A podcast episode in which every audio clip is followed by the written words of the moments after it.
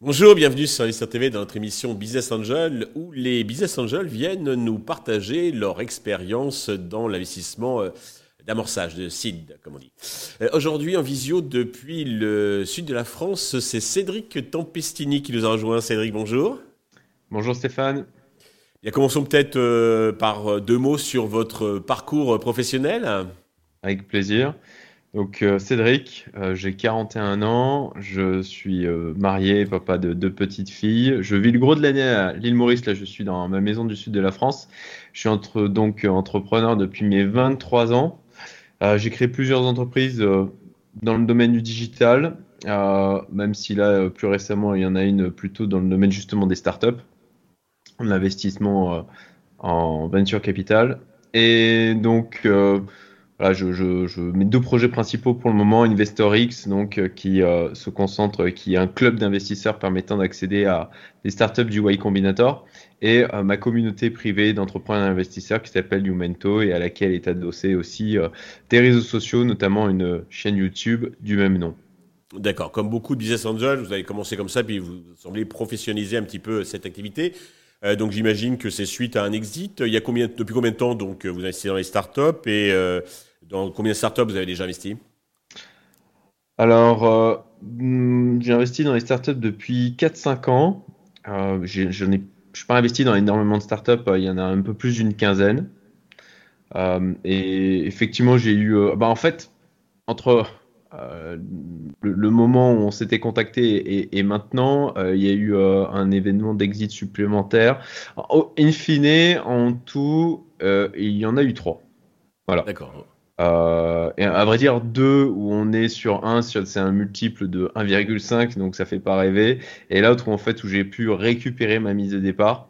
Voilà, et par contre, il y a eu un, premier où euh, il y a eu un multiple, je crois qu'on était à x8, voilà, donc c'est pas trop mal. Euh, et Sofa, pour les autres, je ne fais pas trop attention, on va dire, à, la valorisation à un instant T, puisque bon, ça, ça peut être assez fluctuant. Je l'ai connu encore dernièrement là avec euh, un investissement qui était monté jusqu'à x60 et qui est redescendu à diviser par 10 euh, par rapport à ma vie de départ. Donc euh, c'est voilà. Donc c'est pas sorti. C'est c'est une plus-value qui reste latente. Oui, c'est ça. Effectivement, il y a une grosse différence entre le virtuel et puis les, les, vrais les vrais exits. Qu'est-ce qui vous motive à investir dans les startups euh, je vais être franc, hein, c'est la rentabilité. Mhm. Euh, bon, bien sûr. Euh, alors, c'est pas pour la beauté des projets. Je vais pas, je vais pas, je vais pas dire ça. c'est concrètement pour leur parce que bah, c'est un univers. Hein. je me concentre plutôt sur des startups que je comprends de par mon parcours, donc plutôt dans le domaine de la tech. Et donc, je, je capitalise, on va dire, sur ma propre expérience pour euh, ben, viser des entreprises euh, que je, suis euh, on va dire davantage en capacité de comprendre. mais c'est voilà au-delà de l'aspect réseau que ça apporte. Ça c'est ça c'est clair. Hein. L'activité de business angel, ça permet de rencontrer plein de gens extrêmement intéressants. Ouais. C'est un, une conséquence plutôt agréable de la chose, mais il y a une motivation purement de rentabilité et de faire fructifier le patrimoine. Bon, au moins c'est franc. Quels sont vos critères euh, de sélection et quel est votre euh, ticket moyen? Alors au niveau du ticket moyen, j'essaye de mettre à chaque fois le ticket minimum avec pour objectif de diversifier au maximum euh, les investissements puisque bon, voilà, on, a un effet un peu de loi des grands nombres sur les investissements start-up dès qu'on va atteindre, on va dire, peut-être un portefeuille de 20 à 30 boîtes.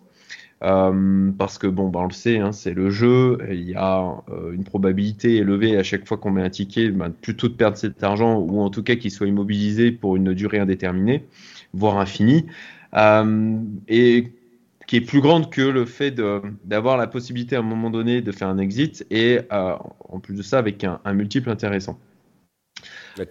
pour ma part, en termes de, de critères, alors je, j'ai des notes hein, sincèrement que j'ai prises. Donc, euh, euh, déjà des projets à forte scalabilité, c'est plutôt d'aller sur des projets où, il y a la possibilité de faire un multiple important.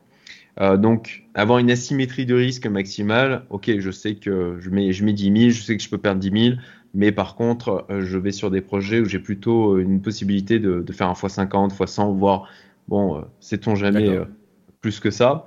L'équipe, ça c'est vraiment essentiel. Hein. On peut avoir une mauvaise idée, on peut avoir un, un timing de marché qui est mauvais, euh, on peut avoir des défauts sur la, méthode de monétisation, mais si on a une équipe qui tient la route avec des dirigeants qui sont en capacité de euh, se remettre en question, qui sont en apprentissage perpétuel, qui sont à l'écoute, euh, qui, ont cette capacité de cette résilience de rebondir, de s'adapter. Bon ben voilà, on, même si l'idée à la base est, discutable potentiellement,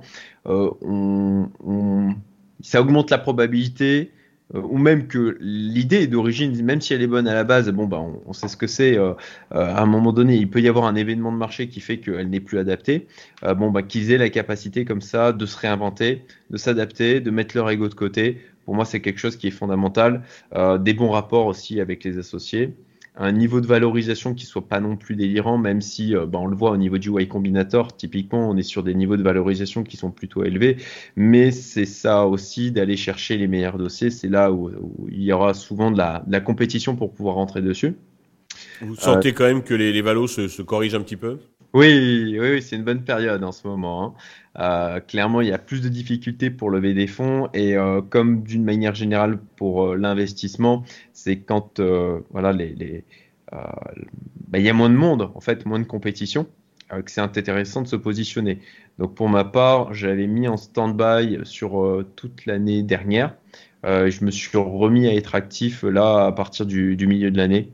Euh, parce qu'effectivement, on est sur des niveaux de valorisation qui sont euh, plus, plus cohérents. Euh, et puis, il y a des opportunités parce qu'il y a des belles boîtes en fait qui n'arrivent pas à convaincre. Parfois, des, des, dirigeants qui ont du mal à, à défendre leur projet, alors que pourtant celui-ci est, est, est, tout à fait intéressant. Et c'est, bah, il y a des, du coup des opportunités intéressantes qui se présentent. Comment vous les sourcez? Au niveau de sourcing, du réseau uniquement du réseau, du relationnel. C'est aussi la raison pour laquelle je, me suis euh, créé une visibilité sur les réseaux sociaux. C'est que, bah, en fait, ça crée un, espèce de phare dans la nuit où, euh, naturellement, du coup, il y a des gens qui nous contactent en disant, bah voilà, j'ai un projet qui est intéressant. Euh, donc aujourd'hui, je dois recevoir au, bien une, au moins une demande par jour, que ce soit par email ou sur LinkedIn. Donc je suis assez passif là-dessus. Euh, plus ben, mon réseau personnel, euh, à la fois ben, par la communauté d'entrepreneurs que j'ai euh, créé, ben, j'ai naturellement des gens qui disent ah bah tiens Cédric, euh, moi je connais quelqu'un qui a un beau projet, c'est intéressant. Est-ce que donc il m'explique rapidement le truc et si je trouve que c'est pertinent, à ce moment-là je, je pousse pour étudier l'opportunité. Donc du coup, vous avez essayé plutôt en solo ou euh, avec des club deals euh? Euh, Les deux, à vrai dire. J'ai moi-même créé déjà des, club deals où j'ai regroupé des investisseurs dans des SPV. et puis, ben voilà, dans le cadre aussi de, ma nouvelle activité InvestorX, bon bah ça c'est quelque chose qu'on est amené à faire régulièrement, de, de, regrouper des investisseurs en SPV pour aller donc sur des startups américaines. Vous cherchez plutôt à vous impliquer dans le, la vie de la startup ou euh, éventuellement si on vous sollicite hein? Euh, Sincèrement, non. Euh, j'ai plutôt une recherche d'être en passif, ce qui est d'autant plus aujourd'hui facile avec. Je dirais que ça va dépendre aussi des dirigeants. Il y en a certains qui effectivement vont rechercher des investisseurs qui vont être là en termes de conseils, qui vont apporter une plus-value en termes de réseau. Euh, et puis il y en a d'autres où bah, ils, veulent juste avoir de l'argent et, pas avoir euh, des gens qui vont mettre un petit ticket et qui vont euh, du coup croire qu'ils leur donner des conseils tous les quatre matins. Voilà, exactement, c'est ça. Et pour ma part, en tout cas, alors je, garde toujours une oreille attentive si un, c'est un dirigeant qui sollicite mon avis ou si je peux donner un coup de pouce, hein, puisque c'est bah, c'est mutuellement bénéfique de donner un coup de pouce à la boîte dans laquelle j'ai investi et auprès du, du, dirigeant. Mais sinon, vraiment, je suis dans une approche passive à ce niveau-là. D'accord. Euh, alors bon, 4 ans, c'est pas, c'est assez, assez court, mais est-ce que vous avez déjà, indépendamment du côté financier, connu des satisfactions et à contrario des, déceptions? Hmm, Satisfaction, oui, dans le sens où euh, j'ai pu, en l'espace de deux ans, faire un premier exit euh, qui, a été, qui a été plutôt sympathique. après des déceptions, bah, ça fait jamais plaisir quand on voit qu'il y a une belle boîte dans laquelle on a mis un ticket qui monte à x60 et puis qui, pour des problèmes de de liquidité de marché. Euh, elle devait le relever des fonds. Un gros investisseur s'est rétracté au tout dernier moment. Elle s'est retrouvée en crise de liquidité. Et bon, bah là, elle s'est retrouvée en mode euh, euh, sacrifié. bon, bah ça fait jamais plaisir, on va dire, de, de, voir sa mise de départ, en tout cas en termes de moins-value latente divisé par 10. Donc, voilà, et pour l'instant. Mais je pensais plutôt, par exemple, à un, entrepreneur qui, une fois que bah, a, bouclé son, son, tour de table, n'est plus aussi, disons, euh, le casse est, disponible qu'avant euh, Alors, de, récupérer le chèque. Typiquement sur les sur le fait de tenir au courant les investisseurs, mmh. j'ai vu avec euh, ma, petite expérience trois types de comportements. Le premier, ben, celui qui va tenir au courant régulièrement les investisseurs en faisant ben, des rapports semestriels, voire même trimestriels. Mmh. voilà, ceux qui ne donnent aucune info de temps en temps, parce qu'ils y sont obligés, ils vont donner des infos, mais sinon, euh, ils ne prennent pas de temps pour ça. Et puis ceux qui vont donner des infos quand ils veulent euh, de nouveau lever des fonds. Voilà. Oui. Euh, donc, le conseil qu'on peut leur donner, c'est que c'est un peu tard. C'est quand on, justement, il faut toujours prévoir de lever des fonds, de s'appuyer, ne serait-ce que pour des bridges sur les investisseurs donc en place. Et c'est quand même plus un peu comme pour un banquier, bah, qu'il soit tenu au courant régulièrement plutôt que quand il y, a le, y a le feu donc dans, dans la maison. Ça fait.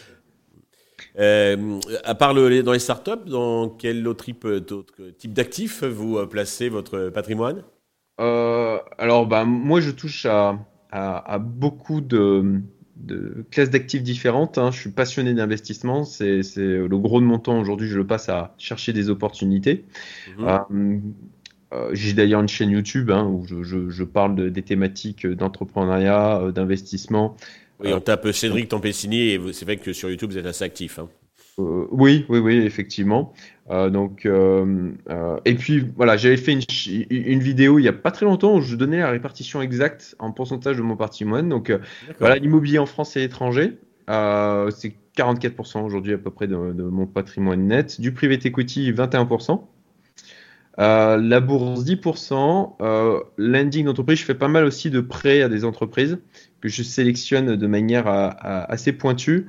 Et à travers des plateformes ou euh, c'est vous qui, euh, qui c'est C'est moi qui chasse, euh, pas via les plateformes, je chasse personnellement ou alors je de des voilà des clubs d'investisseurs, ce qui permet d'accéder des rendements entre 14 et 20 annuels, ce qui n'est pas ah oui. ce qui, ce qui est faut connaître comment dirais-je bien la boîte et puis croire en elle parce que c'est quand même des rendements qui sont pour ce montant-là donc ce niveau-là sont assujetti à des risques, un risque fort. Euh, oui, oui, oui. Après, il y a, y a, aussi la durée. Hein. Typiquement, bon, bah, si, quand, on, quand on est euh, sur un rendement annuel de ce type, mais qu'on est sur un horizon de temps de 5 mois, Bon, quand on a une boîte qui a 20 euh, ans d'existence, euh, qui est de, par exemple, je prends un exemple concret hein, que j'ai en tête, hein, euh, qui est positionné dans une dizaine de pays, qui est profitable depuis depuis 15 ans. bon, la probabilité d'avoir cette boîte qui fasse faillite dans les 5 mois et qui soit dans l'impossibilité de me rembourser mon argent, je l'estime plutôt faible, quoi. oui, j'entends bien, mais si je vais plutôt sur des deals de ce type. Voilà, ce que je, je, veux dire. Où j'ai en, fait un, maximum de chances de récupérer ma mise de départ. Euh, avec quand même des rendements, euh, voilà, toujours une recherche d'asymétrie risque-rendement euh, qui soit maximale. Très bien. Pour vous contacter, vous pour proposer des, des, des projets, donc j'imagine que c'est LinkedIn? Oui, absolument. Euh, c'est euh, la meilleure manière de prendre contact avec moi. Euh, oui, tout à fait. Et après, j'ai aussi, bon, bah, moi, un canal, Telegram où je, partage des choses du quotidien. Mais vous, voilà, les, personnes qui s'intéresseront à, potentiellement ma chaîne le trouveront assez facilement. mais effectivement, LinkedIn sera le, meilleur moyen. Bah, Cédric, merci pour ce partage.